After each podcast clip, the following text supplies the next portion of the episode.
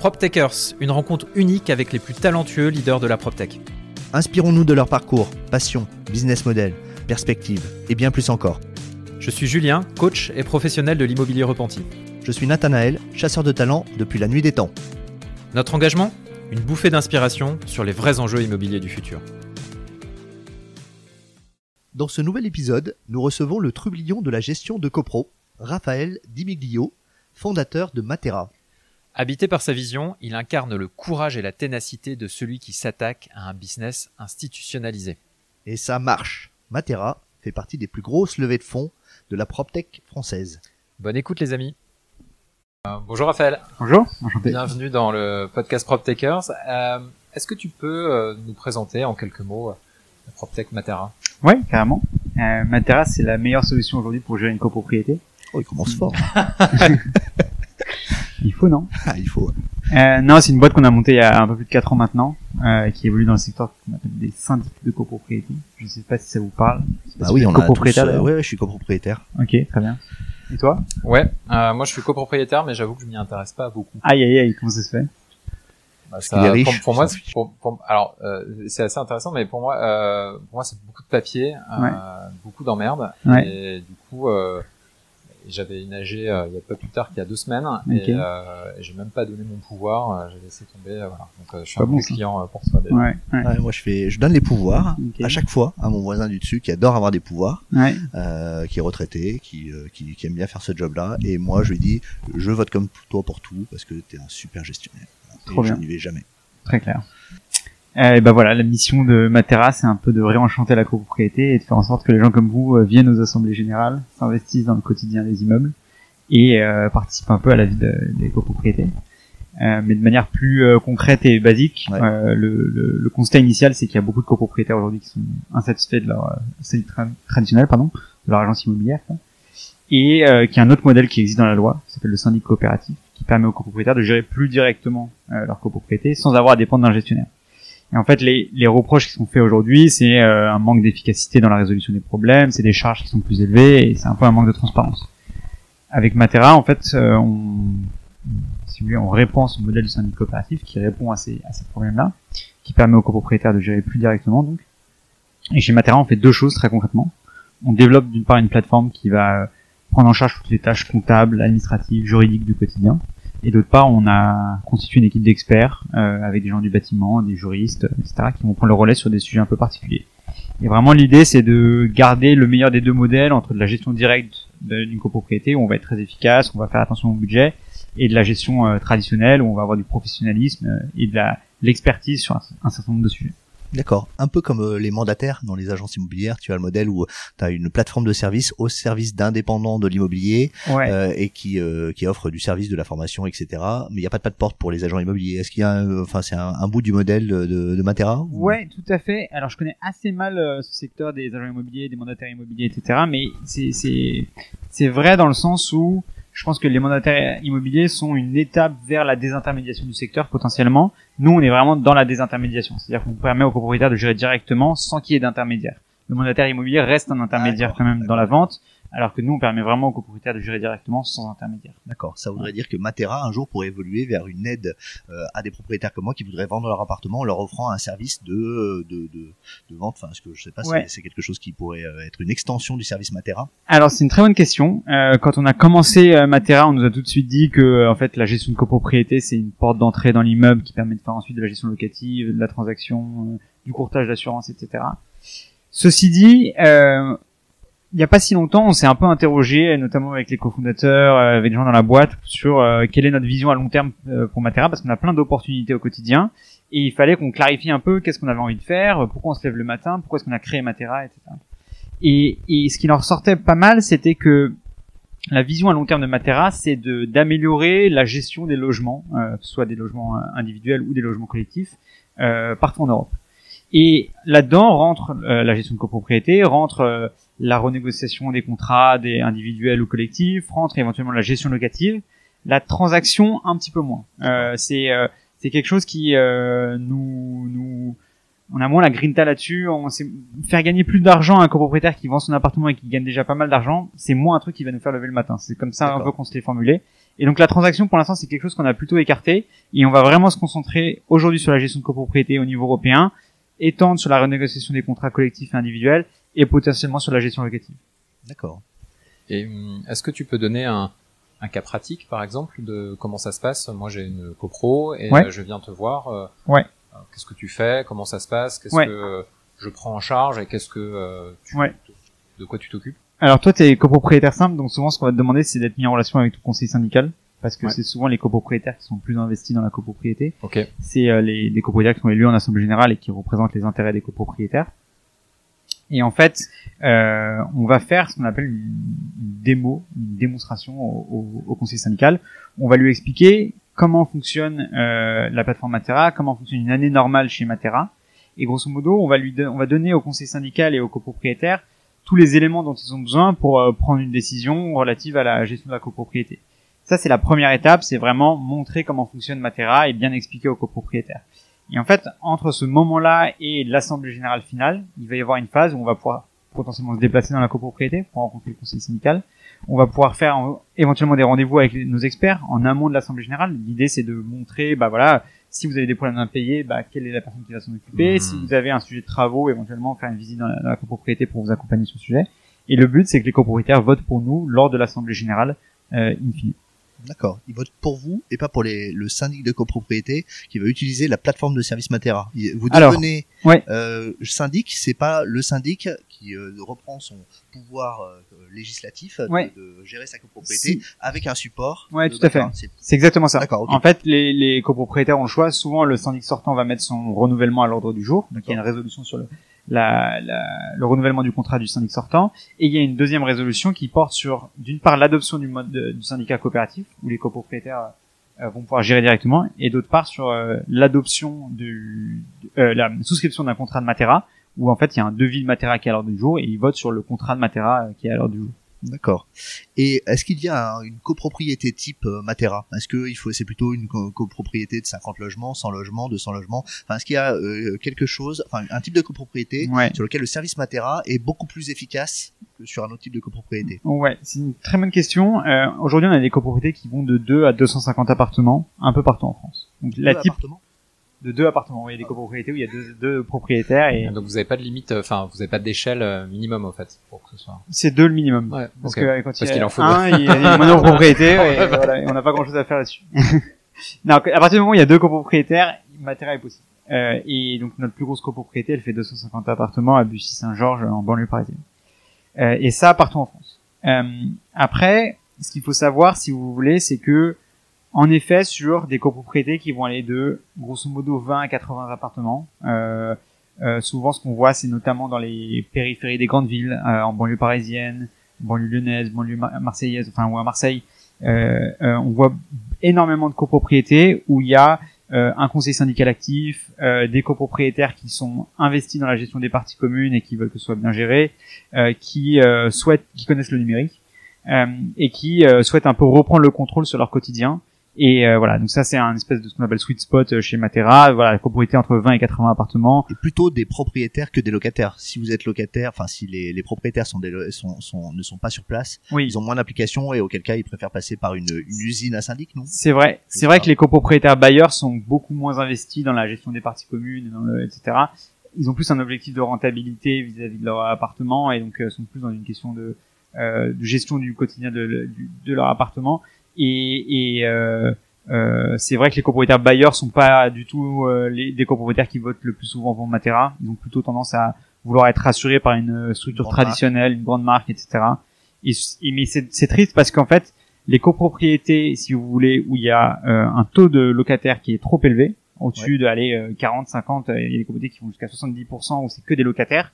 C'est souvent des copropriétés qui vont se dégrader, Bien sûr. où euh, les locataires, à mon plus grand dame, euh, n'ont pas la voix au chapitre lors d'une assemblée générale de copropriété, n'ont pas la voix au chapitre sur aucune des décisions qui est prise d'ailleurs relative à la copropriété ou aux parties communes, alors qu'ils habitent dans l'immeuble, ce qui est un peu euh, paradoxal.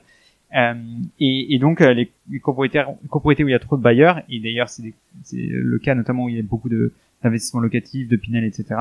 Euh, c'est des copropriétés où en général les parties communes sont un peu moins bien gérées qu'ailleurs. Et où Matera ne rentre pas forcément. Et où Matera a plus de mal à rentrer. Tout à fait. Qu'est-ce qui fait du coup que quand tu disais à un moment il faut qu'on vote pour toi, euh, c'est quoi les raisons principales pour lesquelles on vote pour toi? Qu'est-ce qui, euh, quelles sont les, on va dire les trois raisons majeures qui te font gagner euh, par rapport par rapport aux autres? Ouais. Euh, la première des raisons, c'est systématiquement euh, la frustration vis-à-vis des problèmes qui durent dans le temps et euh, qu'on arrive, qu'on ne parvient pas à résoudre. Et pourquoi est-ce qu'on vote pour Matera? C'est pour retrouver l'efficacité dans la, la, résolution de ces problèmes. Ok, donc ça c'est la première chose. Première chose, c'est euh, on a un problème. Euh, L'ascenseur ne marche jamais. L'ascenseur, la fuite d'eau, le, chauffage, etc. Euh, ça fait des années, enfin des mois, des, jours, des mois, des années qu'on remonte le problème. On est dépendant en fait du gestionnaire, faut appeler le prestataire, qui va rappeler le conseil syndical, ça crée un micmac pas possible et le, le, le problème n'est pas résolu dans le temps. Et en fait, il passe chez Matera pour se dire, bah en fait, on est, on connaît déjà extrêmement bien l'immeuble, on habite dedans, on paie nos charges, euh, il faut qu'on puisse être en contact direct avec les hmm. prestataires pour résoudre ce problème-là. Et donc c'est là où il y a un gros enjeu pour moi de désintermédiation, c'est parce que ça permet de retrouver de l'efficacité dans la, la, gestion du quotidien. Un gestionnaire aujourd'hui de copropriété, il a 50 immeubles à gérer, fois le nombre de copropriétaires, fois le nombre de prestataires, il a plus de temps opérationnel à accorder à chacun de ses immeubles. Et donc le conseil syndical est la, la, la pierre angulaire de l'immeuble et c'est lui qui connaît bien la, le, le, sa copropriété. Donc la première raison pour laquelle les gens viennent chez Matera, c'est pour retrouver de l'efficacité dans la gestion des problèmes. La deuxième, c'est une question de euh, budget, une question de charge, une question d'économie. Euh, Aujourd'hui, que ce soit sur le poste d'honoraire de syndic, que ce soit sur la, le contrat de ménage, le chauffage, l'assurance, etc., il y a des charges de copropriété qui s'envolent. Il y a de plus en plus, ça, ça grève le budget grosso modo des, des ménages. C'est quasiment un sujet de pouvoir d'achat qui devrait quasiment faire euh, partie de la présidentielle. exactement. Et euh, quand on s'endette sur 25 ans pour un appartement, bah c'est un, on va regarder le poste de charge et on va regarder euh, le, le, les charges de la copropriété, on va regarder le, budget. Et donc on va se rendre compte qu'en fait en passant chez Matera, nous ce qu'on a constaté sur toutes nos copropriétés clientes, c'est qu'en moyenne sur tout notre parc, on fait 30% d'économie de charge sur le budget. Ça veut dire que pour les copropriétaires, au lieu de payer 4 appels de fonds, en fait ils en payent 3 par an.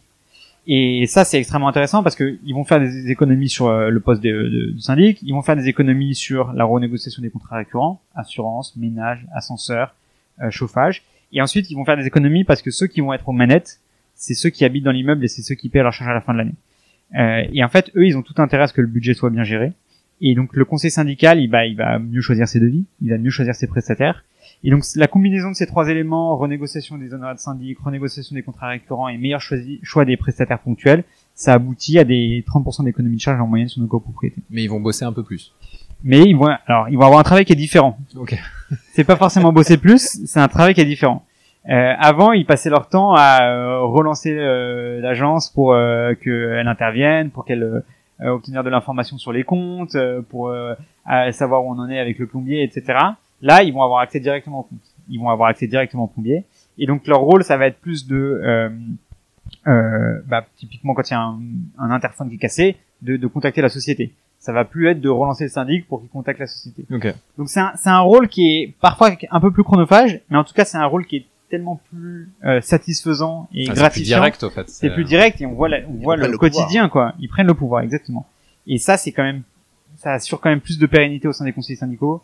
Euh, plutôt que d'avoir de, un travail éreintant de relance euh, quotidien. Euh, Parce que vous, vous n'avez pas de gestionnaire de copropriété, c'est la machine en fait. Enfin, c'est un logiciel qui qui traite en fait l'information euh, de la vie d'une copropriété. Et Tout donc, C'est un accès libre à cette information qui est traité, j'imagine, par un super CRM et qui permet d'avoir accès à de l'information qualifiée utilisée directement euh, des intermédiaires du gestionnaire de copropriété. Exactement. Le, la plateforme, en fait, elle va couvrir tous les euh, actes du quotidien de la copropriété, sur de la compta, l'administratif, du juridique, etc. Ceci dit, les copropriétaires, ils ont quand même un certain nombre de sujets euh, qui vont pas pouvoir traiter via la plateforme. Je pense à des questions d'impayés, à des questions d'assurance sur lesquels on va avoir des experts qui vont prendre le relais parce que euh, c'est des sujets qui sont trop complexes et sur lesquels il y a besoin d'une de, intervention humaine euh, et on a des gens chez Matera qui s'en occupent euh, directement. Ok. Et alors combien as-tu de clients, euh, Raphaël? On a 3500 copropriétés clientes, même un peu plus euh, maintenant. D'accord. Et quelle est la croissance du nombre de copropriétés en portefeuille chez Matera? Si on si on revient un an en arrière, ouais. vous étiez à combien? C'est une bonne question, je me rappelle même pas, je crois. Euh, on devait être, en gros, on va, on fait euh, fois 3 chaque année, quoi. Ah oui, d'accord. Et comment, on, quel est le, le canal d'acquisition d'une nouvelle copropriété? Est-ce que c'est la pub? Est-ce que c'est les copropriétaires? C'est la, la, frustration des copropriétaires euh, qui les emmènent sur Internet et ils se disent bah, tiens Matera pourquoi pas? Enfin quel mm. est le ou est-ce que vous avez des commerciaux? Comment ça marche le canal d'acquisition d'un nouveau euh, copropriétaire? Ouais, en fait les deux sont pas les, les, deux sont pas incompatibles et les deux sont même très liés en copropriété. Dans le sens où une fois qu'on a fait en sorte qu'un copropriétaire vienne nous voir, donc en effet il y a beaucoup de AdWords, de pubs sur internet, ou même de pubs à la télé, de pubs euh, d'affichage, etc. Une fois que le copropriétaire vient nous voir, la prise de décision euh, en copropriété, elle se fait via une assemblée générale. Donc il y a besoin d'y avoir un travail avec un commercial euh, qui va expliquer le fonctionnement de Matera, non pas à un seul copropriétaire, mais à l'intégralité des copropriétaires. Ouais. Et, euh, et, et, du coup, les deux sont, sont intimement liés. Donc, on, on va générer ce qu'on appelle des prospects, des leads via différents canaux d'acquisition. Euh, et ensuite, le, le, le, commercial va prendre le relais. Euh, et son rôle, c'est de faire en sorte que les copropriétaires, in fine, votent pour Matera à l'Assemblée Générale. Et de manière plus, euh, plus globale, euh, quels sont tes, les chiffres clés de Matera?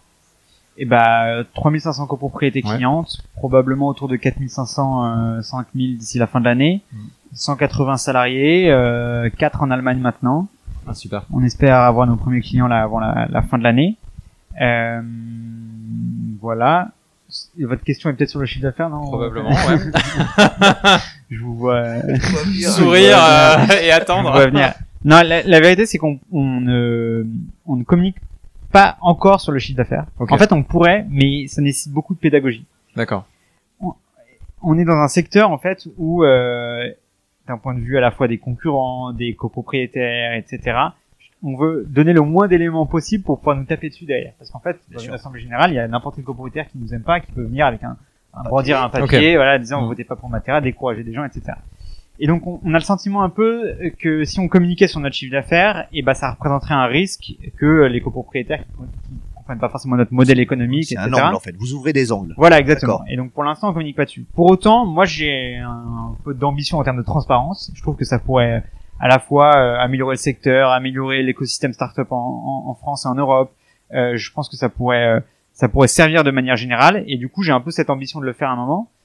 D'autant plus que j'aimerais bien au prochain tour de financement permettre non seulement pas non seulement à des investisseurs euh, traditionnels d'investir dans la boîte, de prendre une partie du capital, mais aussi à nos clients de le faire, ou à des, même des ah, gens qui sont intéressants. parce que les clients nous le demandent énormément, et plein de gens nous le demandent.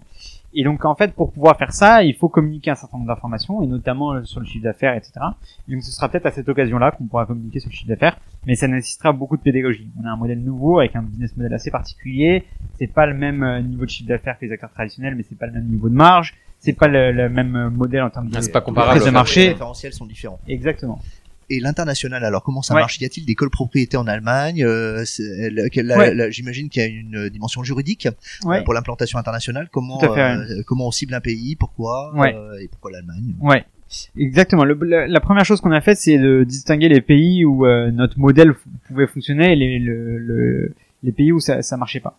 ce qu'on a vu, c'est que en Royaume-Uni et, US, grosso modo, ils ont des modèles, ils ont un rapport à la propriété qui est complètement différent. C'est-à-dire qu'ils sont pas propriétaires de l'appartement, mais ils sont locataires.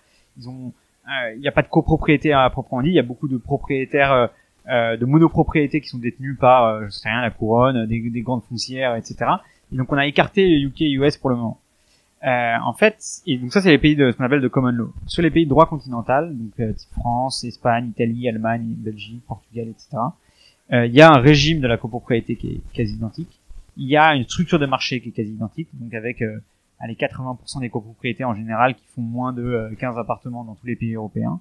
Il y a des difficultés avec les acteurs traditionnels qui sont identiques dans tous les pays, parce qu'il y a un certain nombre de copropriétés qui sont plus rentables pour les syndics traditionnels et que du coup ils, n'adressent plus.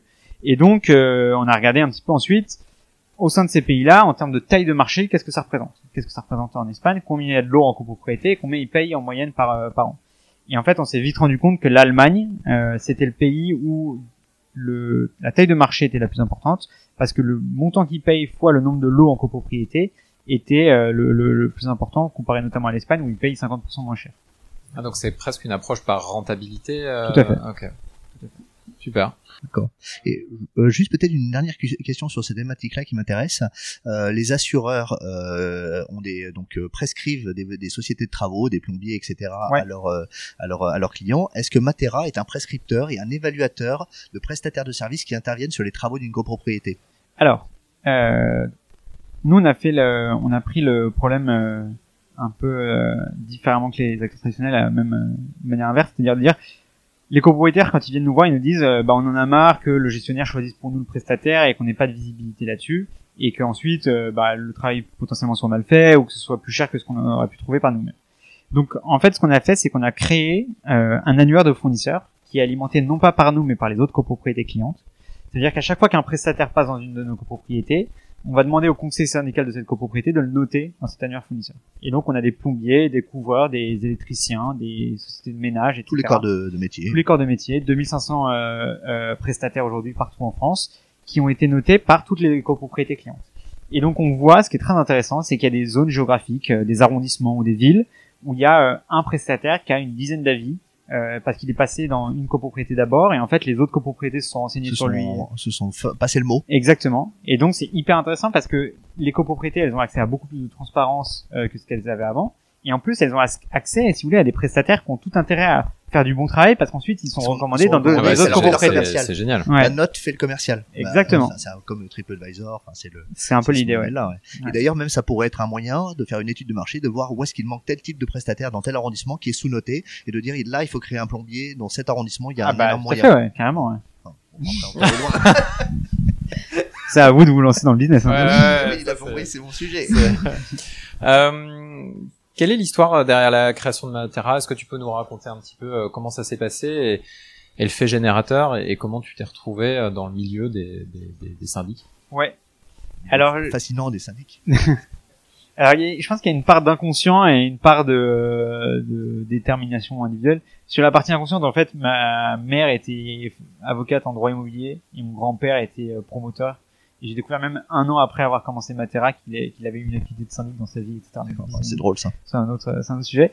Mais euh, grosso modo, on est à la base, il y a Victor et moi, on est deux étudiants euh, euh, en école. Euh, euh, Victor qui fait un stage notamment à la Société Générale où il rentre le soir, euh, il pleure sous la douche. J'ai l'habitude de raconter cette, cette histoire parce qu'elle m'a pas mal marqué, parce qu'il trouvait que ça n'avait aucun sens ce qu'il faisait au quotidien et du coup qui est très intéressé par monter une boîte et, qui me dit euh, bah, s'il y a bien un moment c'est maintenant euh, pour le faire. C'est le moment ou jamais quoi. Et donc moi je savais pas trop ce que je voulais faire. Euh, j'étais un peu hésitant. Là j'ai fait des stages en cabinet avocat bref.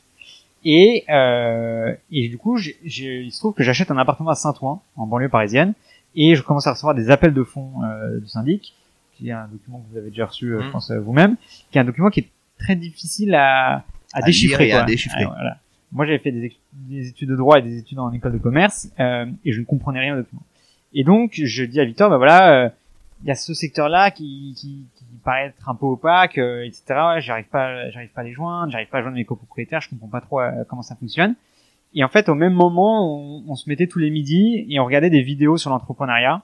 Et, et, notamment dans ces vidéos-là, ces vidéos-là, pardon, il disait trouver un secteur où il y a un problème généralisé et construisez ce qu'ils appelaient une solution scalable par rapport à ce problème généralisé. Et donc, on a interviewé beaucoup de copropriétaires, on a regardé des études sur le marché, il y avait une insatisfaction qui était au moins euh, massive, euh, et la possibilité de construire un produit qui allait permettre de résoudre ce problème-là de manière euh, générale. Et donc c'est là qu'a été créé IllicoPro, qui est l'ancêtre de Matera. avant, on avait un nom différent.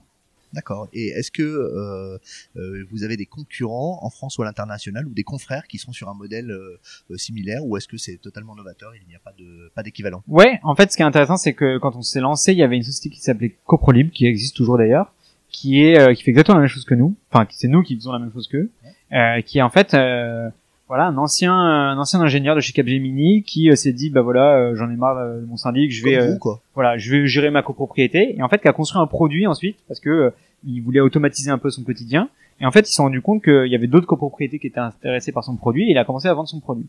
Et en fait, quand on s'est lancé, bah, on a vu que ce, cette entreprise, ils avaient quand même 700 copropriétés clientes, ils avaient jamais dépensé un euro en marketing, ils étaient euh, une dizaine dans la boîte et ça avait, ça avait bien fonctionné. Donc on s'est dit qu'il y avait un, une appétence quand même pour ce modèle-là et qu'il y avait quelque chose à faire sur ce secteur-là. Et donc ce, ce cette, euh, cette entreprise nous a mis un peu le, un peu le pied à l'étrier.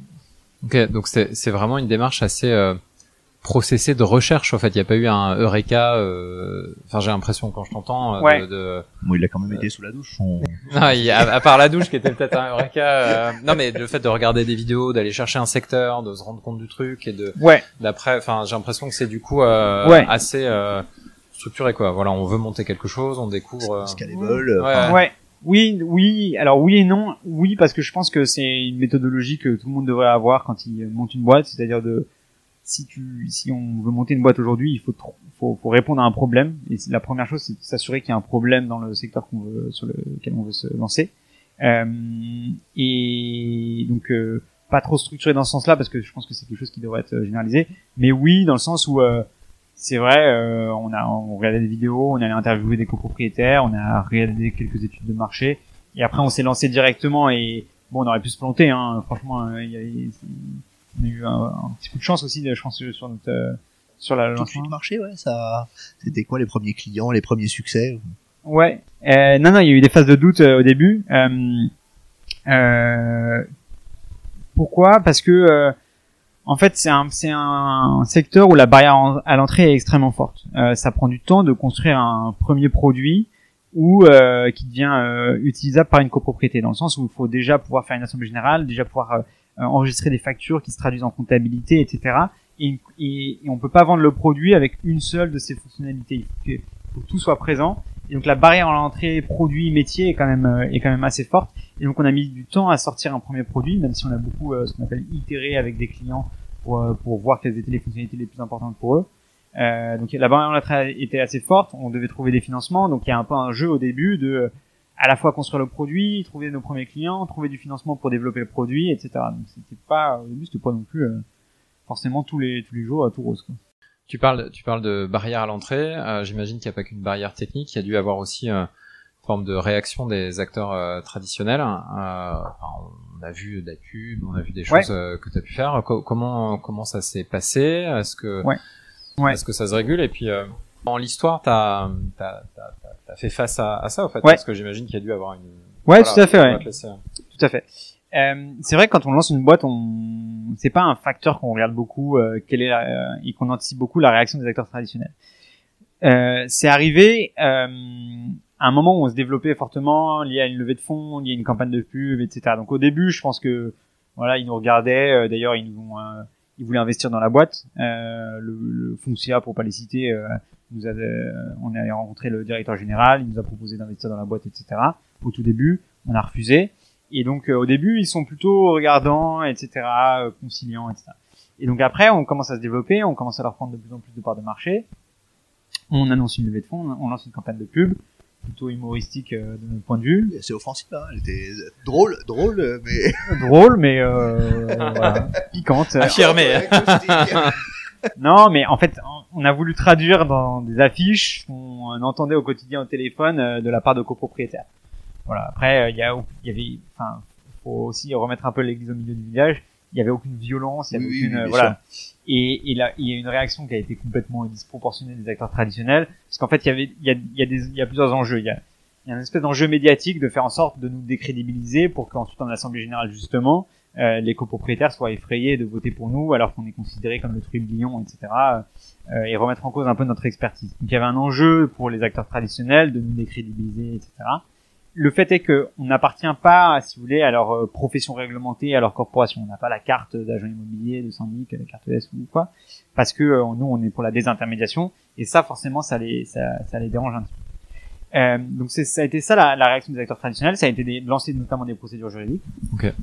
qu'ils ont toutes perdues euh, pour le pour le moment. Donc il y a eu euh, trois types d'actions une action en référé, euh, une action devant euh, fait euh, au, au pénal slash devant la DGCCRF, donc c'est la direction de la concurrence quoi grosso modo, euh, qui a conduit à d'une part euh, des conclusions de la DGCCRF et un non-lieu du parquet euh, en disant qu'il y avait absolument rien dans le dossier et il reste des actions au fond pour dénigrement euh, dans la campagne de pub euh, voilà. Donc ça a été ça la, la réaction des acteurs euh, traditionnels. Aujourd'hui, ça s'est pas mal apaisé. Donc ça, c'était c'était il y a 24 mois, hein. c'était il y a plus de deux ans. Euh, aujourd'hui, il y a, a toujours pas eu de décision au fond d'ailleurs. Euh, et euh, aujourd'hui, ça c'est, enfin, je dirais que c'est plutôt apaisé. Donc euh, Voilà, euh, j'ai fait euh, j'ai fait euh, un, un, webinaire l'autre jour avec, sur un truc qui s'appelait le cercle des managers de l'immobilier, qui était plutôt à destination des professionnels, où c'était intéressant de confronter des points de vue et pouvoir juste m'exprimer alors que on n'avait jamais discuté in fine avec ces hmm. gens-là. voilà, je dirais qu'aujourd'hui c'est plutôt plutôt apaisé, mais bon, on verra l'impact d'une décision au fond, on verra de comment ça évolue par la suite. Je vous avoue qu'en fait, en tant, à titre personnel et dans, dans en tant qu'entrepreneur, parfois on s'attend, pas à autant de, une certaine forme de violence de la part des acteurs traditionnels. C'est-à-dire qu'il y a euh, un espèce de jeu entre les grandes boîtes, leurs syndicats, en fait ils sont regroupés par syndicats ensuite, des espèces d'associations ensuite euh, obscures, et les, les, les, grandes boîtes envoient les syndicats parce qu'ils ont plutôt une bonne image, etc., nous taper dessus, et euh, c'est un, un, peu un jeu de dupe et il y, a une, il y, a une, certaine forme de violence qui est, je pense, assez propre à l'immobilier d'ailleurs et euh, je pense qu'elle n'existerait pas dans d'autres secteurs, qui est assez, euh, assez surprenante au début. Après, on a les, franchement, on a les reins solides, on est euh, concentré sur nos clients et notre produit, on a des investisseurs qui nous suivent, on potentiel euh, incroyable en Europe. Donc euh, franchement, c'est même pas un vrai sujet au quotidien. Les investisseurs qui vous suivent, ouais, qui sont-ils euh, C'est qui sont les investisseurs aujourd'hui ou les actionnaires de Matara? Ouais, euh, en fait, il y a déjà il y a 10% de la boîte qui est détenue par les salariés. Ça c'est un truc que j'aime bien rappeler parce que je trouve que c'est un ça fait partie de notre culture et c'est quelque chose qu'on qui matériellement, concrètement, se, se, se, traduit chez Matera et c'est assez important. Et ensuite de ça, il y a bah, une partie du capital qui est détenue par les cofondateurs et une partie du capital qui est détenue par des investisseurs privés. Donc c'est des fonds d'investissement. Euh, il y a euh, euh, le fonds Xavier Niel qui s'appelle Kima, il y a euh, un fonds qui s'appelle Index, un fonds qui s'appelle Moubadala, un fonds qui s'appelle Samepata, il y a la BPI qui est capital. Donc c'est assez divers et varié quoi. D'accord. Et vous êtes régulièrement approché pour des nouvelles levées de fonds? Parce que les, les, investisseurs vous sollicitent beaucoup Ouais, tout à fait. Ouais. En fait, ce qui est ce qui a été assez bien dans le dans l'évolution de Matera, c'est qu'on n'a jamais eu vraiment besoin d'aller solliciter, d'aller démarcher des fonds d'investissement. C'est plutôt eux qui sont venus à, nous. Euh, parce que je pense qu'ils avaient assez bien identifié ce secteur comme étant un secteur euh, problématique où il y avait du potentiel d'innovation. Et donc euh, depuis le, le, début, enfin depuis la création de la boîte, on n'a jamais eu à aller démarcher des, des fonds. C'est plutôt eux qui sont venus à nous pour l'instant. Euh, tu disais tout à l'heure que euh, vous êtes pratiquement euh, 180, enfin que vous êtes 180. Euh, c'est quoi les enjeux RH que tu as? Et puis peut-être si tu veux nous dire quelques mots sur la culture d'entreprise que, que, que vous avez chez Matera. Ouais, carrément. quelque chose qui est assez propre à Matera, je pense que c'est et qu'on regarde beaucoup en entretien, c'est l'espèce de d'adhésion à la mission de la boîte. C'est-à-dire que on est dans un secteur qui euh, souffre de euh, d'opacité, de pratiques vraiment border pour pas dire illégales parfois, qui touche au logement, au pouvoir d'achat, au vivre ensemble dans les immeubles, etc. Et les copropriétaires souvent passent d'une situation assez compliquée, assez opaque, à euh, beaucoup de transparence, de la convivialité, etc. Et donc les gens qui performent le mieux dans la boîte sont les gens qui adhèrent le plus à cette mission et qui sont un peu drivé et un peu euh, habité par cette mission. Et, et ce qui euh, ce qui fait qu'aujourd'hui on a très peu de turnover euh, euh, dans toutes les équipes, c'est que tout le monde est habité un peu par cette mission commune, car en plus euh, euh, au-delà d'être une, moi ce que je considère être une mission un peu à vocation sociale, a un potentiel en termes de d'échelle qui peut être assez incroyable parce que c'est des centaines de milliers, voire des millions de copropriétaires dont on parle en Europe. Et donc ça, la combinaison de cette mission avec cette ambition et cette, cette échelle potentielle, c'est quelque chose qui euh, euh, habite euh, beaucoup les gens chez Matera et qui fait en sorte que, euh, bah, en fait, même quand on a des métiers compliqués, il faut quand même se déplacer parfois en assemblée générale tard le soir. Il faut traiter avec des clients qui peuvent être compliqués. Il faut, c'est des, des, tâches parfois qui peuvent être souvent parfois répétitives ou opérationnelles, etc. au quotidien, ingrates et donc euh, qui fait que euh, cette mission en fait elle, elle, elle, elle, permet aux gens de, de se dire bah, en fait il y a quelque chose qui est un peu plus euh, haut et, pour lequel je me bats au quotidien. Et, et, comment tu vérifies ça ou tu t'enquiers de, de, de, de, cette mission? Enfin ça se passe comment comment on s'assure que quand enfin si je sur 180 personnes c'est ouais. Non c'est euh, déjà tous les gens qui rentrent chez Matera ont vu au moins vu un des trois cofondateurs. Voilà on vérifie beaucoup ce, ce, ce sujet là après, il y a des, y a des moyens, je trouve pas mal de, pour faire ça, notamment des questions d'entretien. moi, je, je, pose beaucoup une question qui est en fait euh, euh, à quoi t'aspires dans ton prochain job en termes de je sais pas mission, boîte, etc. Et en fait, je regarde un peu la cohérence euh, entre ces aspirations-là et euh, l'historique du choix, euh, des choix qui ont été faits dans le parcours de la personne.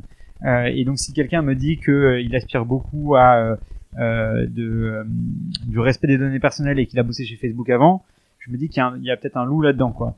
Et donc, euh, tu cherches les incohérences, en fait. Exactement, ouais. Et en fait, parce qu'il y a beaucoup de gens, des gens alignés, alors des gens qui exactement, sont, euh, qui sont en ligne avec eux-mêmes. Exactement, qui euh, essaient de, de, en fait, mettre en, en, pratique et en œuvre ce à quoi ils croient au quotidien, quoi et, et, tu recrutes ces gens engagés euh, dans des métiers traditionnels? Est-ce que tu vas recruter chez des, des, gestionnaires de copropriété traditionnels ou des gens qui n'ont rien à voir et que tu formes euh, toi-même à la pâte Matera, au logiciel Matera, etc., etc. Non, on recrute très peu dans les agences immobilières et dans les, les cabinets euh, traditionnels. ça dépend des, des, de quel métier on parle, mais aujourd'hui, grosso modo, on a du coup toute cette il y a une partie marketing et, et, et brand et marque quoi grosso modo et, et, génération de leads on va dire. Alors ça c'est ça n'a rien à voir avec le, les, métiers de l'immobilier. Après il y a la partie il y a trois trois départements. Il y a euh, les commerciaux il y a ce qu'on appelle l'onboarding. Alors l'onboarding c'est un terme un peu pompeux mais qui veut juste dire euh, les gens qui paramètrent les, les, les comptes et qui forment les clients. Et euh, ensuite il y a les il y a ce qu'on appelle le customer success donc c'est le support quoi grosso modo. Euh, voilà. Et donc ça c'est un peu les trois trois types de départements qui sont euh, chez Matera au contact euh, le plus proche des clients. Et ce qui est vrai, c'est que euh, il y a pas mal de gens qui sortent d'école, euh, qu'on forme à la pâte Matera, tout à fait. Après, il y a des gens qui peuvent venir de métiers un peu spécifiques, par exemple de, la comptabilité, et qui vont devenir onboarder, ensuite qui vont paramétrer les comptes et qui vont reprendre, faire des reprises comptables et former le client. Il y a des juristes, pas mal. Il y a beaucoup de en support de gens qui étaient avocats avocats au barreau de Paris et qui en ont un petit peu marre, comme je sais plus crois que c'est 50% de la profession après trois ans qui arrête d'être avocat euh, et qui charge des postes de juriste dans des entreprises et on en recrute certains. Tu nous as parlé de tes deux cofondateurs? Ouais. On, a, on a celui qui a pris une douche à la ouais. Société Générale. Ah bien, bah, décidément, on va se souvenir de lui pour ça. ah, c'est le deuxième. Alors, je comprends qu'il y en a un troisième. Ouais. C'est qui le C'est Jérémy. D'accord. Et, ouais. et, Jérémy, donc, euh, est-ce que tu veux nous en parler un petit peu? Bah ouais, carrément. Euh, Jérémy va se marier, donc vous pouvez le féliciter. Ah bah, bravo, bravo. euh, non, il est, euh, il avait fait une école d'ingénieur. et Il avait déjà monté une première boîte avant de, de lancer Matera, qui a, qui a un peu foiré, on peut le dire, mais qu'il a beaucoup appris. Du coup, forcément, il faut, euh, il faut euh, mettre l'accent là-dessus et on apprend beaucoup, même quand, quand ça foire, et surtout quand ça foire probablement. Et du coup. Euh, Jérémy nous a rejoint euh, à six mois après le début de l'aventure. Euh, et euh, c'est le c'est la société technique. Donc c'est lui qui s'occupe de toute la gestion des, devs de s'assurer que on développe les bonnes fonctionnalités au bon au bon rythme de la vélocité etc c'est quelqu'un de profondément brillant qui a su au début euh, prendre en main toutes les complexités techniques qui étaient liées au, à, à, la plateforme et qui a su évoluer par la suite dans un rôle plus de recrutement, de management, euh, etc. et qui a beaucoup grandi avec la boîte. Et comment ça se passe euh, du coup en, entre vous trois euh, Comment vous fonctionnez? Moi, ce que j'entends ce que tu dis, c'est que effectivement, il y a des, des spécialités même sur euh, la prise de décision, sur euh, les réflexions, tu parlais de mission, ouais. etc. C'est quoi votre mode de, de, de fonctionnement? Ouais, on a, on a, la chance, je pense, d'avoir un fonctionnement qui est extrêmement sain entre nous trois, euh, dans le sens où toutes les décisions qu'on a prises ont souvent été, euh, enfin, ont toujours été euh, ra hyper rationnelles en fait. Okay. On a toujours beaucoup discuté et pris une décision à la fin. Alors forcément, euh, faut qu'il y ait quelqu'un qui tranche à la fin et, et s'il y a des désaccords qui perdurent, ça peut être moi. Pour autant, j'ai eu pas le souvenir d'avoir eu à trancher un débat où on n'était pas d'accord. Euh, parfois même, euh, c'est à l'initiative de, euh, par exemple, ce travail qu'on a fait sur la vision et la mission de la boîte dont je parlais euh, précédemment. C'est Victor qui l'a amené. Et donc c'est grâce à lui qu'on a fait ce travail-là, qui, qui, est un travail qui nous sert au quotidien parce que les gens savent beaucoup mieux où on va mmh. euh, tous les jours. Et donc voilà, ça a toujours été extrêmement rationnel, très peu d'ego. et ça, je leur en remercie beaucoup parce que quand on est CEO, euh, ça peut, euh, on prend pas mal la lumière. Euh, c'est moi, c'est moi qui suis là aujourd'hui pour vous parler et pour euh, être euh, interviewé dans le podcast et même etc. Et eux ils s'en foutent complètement. On se partage voilà des rôles chacun de manière très très simple, très saine quoi. Ouais, ouais. Et comment euh, qualifierais-tu ton, ton style de management au sein de au sein de Matera? Euh, je sais pas, il faudrait demander aux, personnes de Matera. Euh... Non, on leur a demandé, ils savaient pas nous répondre. ils nous ont dit demande à Raphaël. Ça m'étonnerait. Non, en fait, on a, on a, bon après, il a probablement évolué. On a, et puis après, c'est différent en fonction des personnes qui sont plutôt juniors ou seniors. C'est aussi quelque chose que j'ai appris en montant la boîte, mais on a, on a aujourd'hui un mode de fonctionnement qui est le suivant, qui est de laisser beaucoup d'autonomie aux gens de leur dire bah voilà euh, de, co de co-construire un peu des objectifs dire voilà on aimerait bien être à temps euh, de chiffre d'affaires de satisfaction client de satisfaction des employés euh, etc à tel horizon. Euh, de donner les moyens ensuite à ces personnes là c'est-à-dire de dire bah, en termes de ressources humaines en termes de moyens financiers de combien tu as besoin etc et ensuite de laisser beaucoup d'autonomie aux personnes pour, pour, pour parvenir à leurs objectifs. C'est-à-dire que c'est eux qui définissent un peu la route qui leur permet d'aller d'atteindre le plus rapidement cet objectif et, euh, et ensuite, une fois que, mais après on est on est assez euh, strict sur la sur le respect des, euh, euh en fait, si tu as atteint les objectifs, bah euh, vraiment genre mettre ça en valeur, féliciter la personne, etc. Si ça n'a pas été atteint, être assez strict aussi et, et, et de, de, donner des, des, du quotidien et des conséquences euh, à l'atteinte la, ou non des objectifs. Donc c'est un, un, vrai cadre, de la souplesse dans quelque chose qui est assez cadré quand même ouais. ce que tu dis. C'est une vision long terme avec des objectifs et ensuite de l'autonomie pour les gens qui sont euh, responsables d'atteindre ces objectifs. Ok. Et alors c'est quoi le leadership pour toi, Raphaël? C'est d'avoir un certain, pour moi, hein, c'est d'avoir un certain nombre de valeurs de les, et de les incarner au quotidien.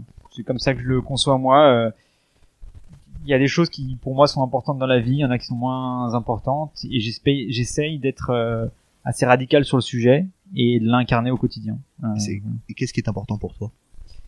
Ce qui est important pour moi, c'est que euh, c'est d'avoir toujours en tête quand on fait des choses de euh, vouloir améliorer une situation existante à la plus grande échelle possible. C'est-à-dire de dire si je fais quelque chose, c'est il faut que ça ait un peu une vocation à, à un sens. que ça ait un sens, qu'il y ait un problème qui soit concerné par ce, cette, euh, mon action, que j'essaie effectivement de l'améliorer au quotidien, que c'est un effet le plus large possible. Euh, et euh, voilà, moi je, je, je c'est ce qui me, ce qui me motive au quotidien. Et est-ce que tu as un, un leader peut-être de la PropTech qui t'inspire? En fait, je, je, je suis arrivé dans l'immobilier un peu par hasard et j'ai pas d'affinité particulière. Un, un, leader, pas, enfin un leader ouais. qu'il soit, si peut-être, ouais, peut-être un mec qui m'inspire et que euh, j'ai jamais rencontré, jamais sollicité, mais que je que je vois un petit peu dans les journaux, etc. C'est un mec, c'est le mec qui a monté la boîte, une boîte qui s'appelle, euh, je sais pas si, je sais pas si c'est une boîte. C'est un truc qui s'appelle C'est qui le patron? Non, ouais, c'est un, mec qui s'appelle Nicolas Chaban. Ouais, c'est qui le patron, ouais. C'est qui le patron, ouais. Ah, c'est quand même un mec, ouais. C'est quand même un mec qui a dit, euh, il y a un petit problème dans la grande distribution euh, vis-à-vis des agriculteurs, des producteurs, etc. Il y a une mauvaise répartition des marges dans le secteur. Et en fait, en offrant plus de transparence aux consommateurs, on va permettre une meilleure rétribution des, agriculteurs.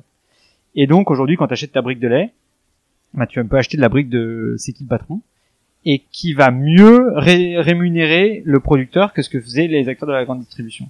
Et grâce à euh, cette action au quotidien, etc., et ben il change le quotidien de euh, milliers de, d'agriculteurs, ouais, de consommateurs, donc de consommateurs d'une part, et des consommateurs sont prêts à payer plus cher pour cette marque euh, parce qu'elle rémunère plus le plus le producteur. Du coup, je trouve ça hyper intéressant. Et ensuite, les agriculteurs qui, je pense, en, en, France, parfois vivent des situations compliquées, très solitaires, avec une mauvaise rémunération, etc. Et bah, grâce à, ce, type-là, euh, bah, vivent un quotidien meilleur. Et ça, ça me, ça me parle vachement. Quoi. Ok, très clair. Euh, on en a un petit peu, on a effleuré le sujet, mais euh, c'est quoi tes, ton ou tes ambitions pour les pour les prochaines années? C'est quoi ton ton, ton ton plan de route en termes de soit d'ouverture de, enfin d'ouverture de, bureaux, soit de nombre de copros? Enfin, qu'est-ce que tu peux nous dire là-dessus? Ouais, bah en France, il y a 600 000 immeubles en copropriété.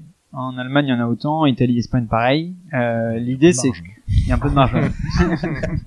non, mais ce que je veux dire par là, c'est que c'est un grand marché où il y a plein de choses à faire et euh, on en est au tout début. Quoi. Et ça, il faut se rappeler au quotidien. On a beau avoir levé, euh, je sais pas combien, euh, on est vraiment au tout début et c'est important de se le rappeler. Euh, et même quand on est 180, euh, il y a des boîtes qui grandissent beaucoup plus vite que nous et qui, restent très efficaces. Et c'est important de rester, de rester humble et d'avoir de l'humilité. Mais euh, est-ce que le, est-ce que les, euh, on parle de, de, du territoire européen. Euh, j'imagine que toutes les, les ex-colonies ont des réglementations qui sont assez proches de, de leur, par exemple pour la France du au Maghreb, j'imagine qu'il y a une réglementation qui est, qui est assez proche des copropriétés et que on pourrait dire que par extension il y aura des territoires nouveaux à développer hors Europe. Ouais. Pour être tout à fait transparent avec vous, il y a un tel terrain de jeu aujourd'hui en Europe continentale qu'on n'a même pas regardé ces, ces autres pays là pour l'instant. Ouais. Alors c'est vrai, c'est qu'on a déjà eu des euh, gens qui nous ont sollicité, euh, qui habitent au Canada, euh, qui habitent au Sénégal, voilà, etc. Mais on n'a pas encore vraiment creusé ces sujets-là hors Europe continentale. D'accord. Et est-ce que le, il serait envisageable de développer Matera en franchise, c'est-à-dire de mettre l'outil à destination d'une équipe qui fournirait les équipes de gestion technique, etc., dans un autre pays? Ouais, alors on a, on y a déjà réfléchi. Le problème avec ça, c'est que euh, dans, dans, cette approche du secteur, les copropriétaires dépendront d'un intermédiaire encore. Et nous, on croit vraiment à ce que euh, à permettre la désintermédiation et, et c'est ce qui permet de, de, retrouver en efficacité. Et du coup, si on remet un intermédiaire euh, en termes de gestion comptable, en termes de gestion technique, euh, etc. La, notre grande crainte, c'est que on reproduise les, les, mêmes, euh, problèmes. exactement. On réintermédie quelque chose qui a été désintermédié. Voilà, et on ré, et, et, on recrée les problèmes des acteurs traditionnels et ça fonctionne pas. Qu'est-ce qui te frappe aujourd'hui le plus euh, dans les changements qui s'opèrent sur le secteur de l'immobilier? Euh, C'est plutôt ce qui, ce qui ne change pas, non? Non, mais c'est vrai, il y a une espèce de pénurie de logements qui est énorme. Il y a beaucoup de problèmes qui sont liés à la rénovation énergétique. Euh, il y a euh, des, des, situations euh, dans, dans l'immobilier qui sont sont compliqués et j'ai pas l'impression qu'il y ait énormément de changements insufflés par les acteurs traditionnels, les grands promoteurs, les grands administrateurs de biens, les pouvoirs publics, les bailleurs sociaux et je trouve qu'il y a, il y a, il y a énormément à faire. Et, et, et comment tu vois ça euh, évoluer? Enfin, si, tu avais une boule de cristal dans les disons 5, 10 prochaines années, tu vois ça euh, aller dans quel sens? Moi, ce qui me rend triste un petit peu, c'est que comparé par exemple à l'assurance, à la banque, euh, à, ce type de secteur, le secteur de l'immobilier euh, souffre de très peu d'innovation. On, voit des espèces de de, de, de, de sociétés qui en, en, France, mais aussi enfin en Europe, aux États-Unis, qui révolutionne qui révolutionne des, des, des, secteurs entiers de la banque, de l'assurance, etc. Dans l'immobilier, il y a très peu d'investissement, il y a très peu d'innovation, il y a beaucoup de corporatisme, il y a beaucoup d'immobilisme et euh, ça m'attriste énormément. Raphaël, est-ce que tu as une PropTech coup de cœur? Si tu avais à investir un euro dans une autre PropTech que Matera, dans laquelle investirais-tu? Euh, je pense que j'investirais chez WeMaintain. Vous a dit la même chose J'espère bien. Euh, Raphaël, on, on, arrive à la fin de, de notre échange. Euh, Est-ce que tu veux rajouter euh, quelque chose euh, qu'on n'a pas abordé ou qui te tient à cœur euh, de mot de la fin? Ouais, avec plaisir. Euh, c'est un, un, message. Je sais pas s'il y a des bailleurs sociaux qui vous écoutent ou pas. Bien sûr, tous. Tout l'immobilier nous écoute. ok, très bien on voit des et on n'est pas du tout les seuls euh, comme acteurs de la, sur gestion de copropriété. On voit des situations dans des certaines copropriétés en assemblée générale où euh, il y a un bailleur social qui va détenir euh, allez 30 40 50 du, de la copropriété et tous les copropriétaires vont voter pour une chose et juste ce bailleur social parce qu'il est majoritaire dans l'assemblée générale qui va voter différemment. Et, et c'est une situation qui me révolte énormément parce qu'ils sont très peu investis dans le quotidien des parties communes, etc. Ils bloquent complètement le quotidien des copropriétaires qui, qui aspirent au changement. Et je trouve que c'est une situation qui est complètement abusive et que les bailleurs sociaux feraient bien de revoir ces pratiques. Ok, très clair. Merci Raphaël. Merci Raphaël. Avec plaisir, merci beaucoup. Bientôt.